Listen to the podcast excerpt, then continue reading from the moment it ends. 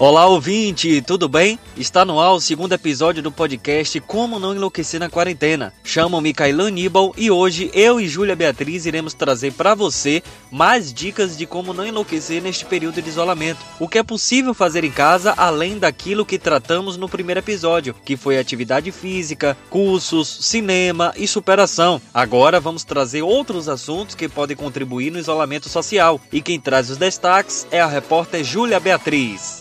Pois é, Kailan. E você, ouvinte ligado no podcast Como Não Enlouquecer na Quarentena? Saiba agora os destaques de hoje. Esporte na quarentena. Você já pensou em poder relembrar os jogos que mais marcaram sua vida? Pois é, Carla Aníbal vai trazer essa reportagem logo mais. E outros destaques nós teremos aplicativos para chamada de vídeo, terapia online e muito mais a partir de agora para você.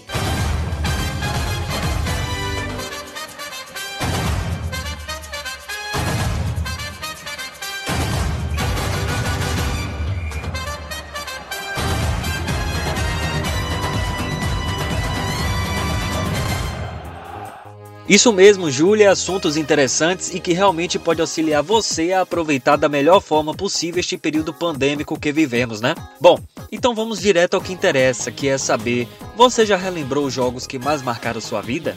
Se não, reveja. E você que é do público jovem, já assistiu jogos que foram marcantes para sua família e amigos? Como por exemplo, o campeão em 1958, o bicampeão em 1962, o tricampeão em 1970, tetracampeão em 1994, pentacampeão em 2002 da seleção brasileira ou os jogos estaduais do Bahia, do Vitória, enfim, qual você achar mais de acordo com seu interesse. E todo esse esporte televisivo vem passando atualmente nas tardes de domingo na Rede Globo e afiliadas de seu estado. Ou também você pode fazer uma simples pesquisa no Google e aproveitar as mais diversas opções a partir daquilo que você pesquisou.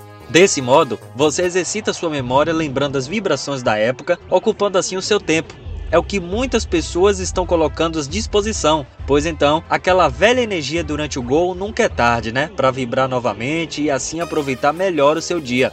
Ah, e não esqueça, aproveite também quando estiver acompanhando os jogos, faça uma comparação e estabeleça as diferenças e em seguida comente nas redes sociais ou com seus familiares e amigos. Você vai perceber que a dinâmica do futebol, a torcida, o audiovisual, as propagandas, eu mesmo reparei muitas coisas. Por exemplo, as propagandas que tinham ao redor do campo e percebi que empresas tão conhecidas atualmente são de tempos remotos. É isso mesmo, gente. Às vezes temos a percepção que aquela empresa é recente, mas não ela passa por um processo de ressignificação, de atualização para deixar nos padrões mais atuais.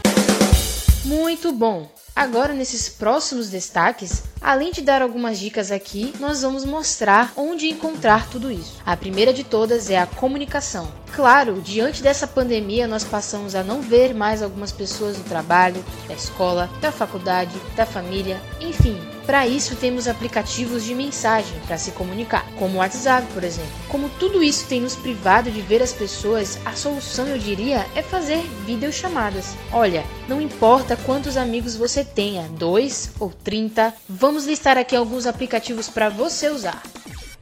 O primeiro é o famigerado WhatsApp. Todos usam, todos têm. Antes só era possível reunir 4 pessoas no app, mas a partir de 23 de abril o aplicativo liberou até 8 pessoas na chamada de vídeo. É bom para reunir algumas pessoas da família ou alguns amigos, mas espera que vem mais. O segundo é o app Zoom que eu diria o super famigerado Zoom. Ficou ainda mais famoso durante a pandemia. Estava insatisfeito de colocar só 8 pessoas? Bom, o nível gratuito permite reuniões individuais ilimitadas, mas limita as sessões de um grupo até 40 minutos e 100 participantes. Imagina só, 100 pessoas. Acho bastante para reunir a grande família, né? Na terceira posição, nós temos o Google Meet, o que tem sido muito utilizado também em reuniões de sala de aula virtual. Em quarto, o Google Hangouts, soletrando Hangouts, H-A-N-G de gato O-U-T-S. Hangout, sim, pode até parecer difícil, mas nele você pode pôr até 10 pessoas. Dá para compartilhar sua tela, mostrar algo engraçado, enfim, dá para fazer muita coisa. O quinto, agora esse aqui deve ser um pouco desconhecido entre vocês. o Discord. O crescimento do Discord tem sido gigante. Essa plataforma de chat escrito e por voz se centra nos aficionados por jogos. Permite você criar seu próprio servidor e colocar algumas centenas de amigos ali. Além de compartilhar sua tela, é possível que os outros usuários ouçam e vejam o que você vê. O que acontece na maioria dos outros aplicativos é que só dá para ver a tela e não reproduz para os outros sons, músicas, enfim. Por isso, alguns têm usado o aplicativo para assistir séries e filmes à distância. Então, se bateu aquela vontade de assistir um filme com seus amigos, o Discord é possível. Lembrando que só é possível com a versão do desktop.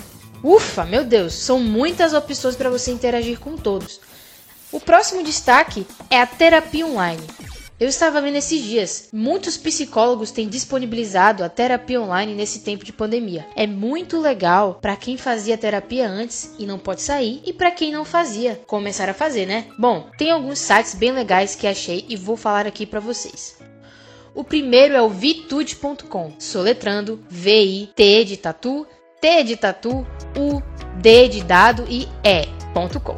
Vitude.com na aba de Para Você, você pode se cadastrar, colocar o que você tem sentido, ansiedade, depressão, enfim, é bem legal. Além da terapia, eu encontrei o Diário da Quarentena. É o Manual da Vitude. É o Manual da Vitude para você passar pela quarentena sem neura. diariodaquarentena.com. Lá também tem muitas outras dicas valiosas. Se fosse você, eu corria. Tem também o site Bem Care ou Bem-Care, bem.care soletrando bem, de B-E-M, ponto, care, C-A-R-E. Lá, eles colocaram sessões de terapia com psicólogos online e gratuito, só que é até 30 de setembro desse ano. Olha que oportunidade, muito bom.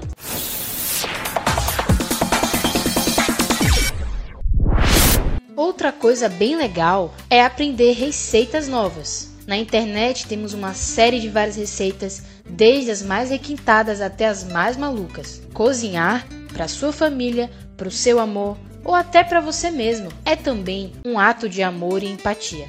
Verdade. Muito obrigado à repórter Júlia Beatriz e muito obrigado a você que acompanhou o segundo episódio do podcast Como Não Enlouquecer na Quarentena. Obrigado a você, Kailan. Obrigado a você, ouvinte. Ficamos por aqui com mais um episódio do podcast Como Não Enlouquecer na Quarentena. Até a próxima e tchau!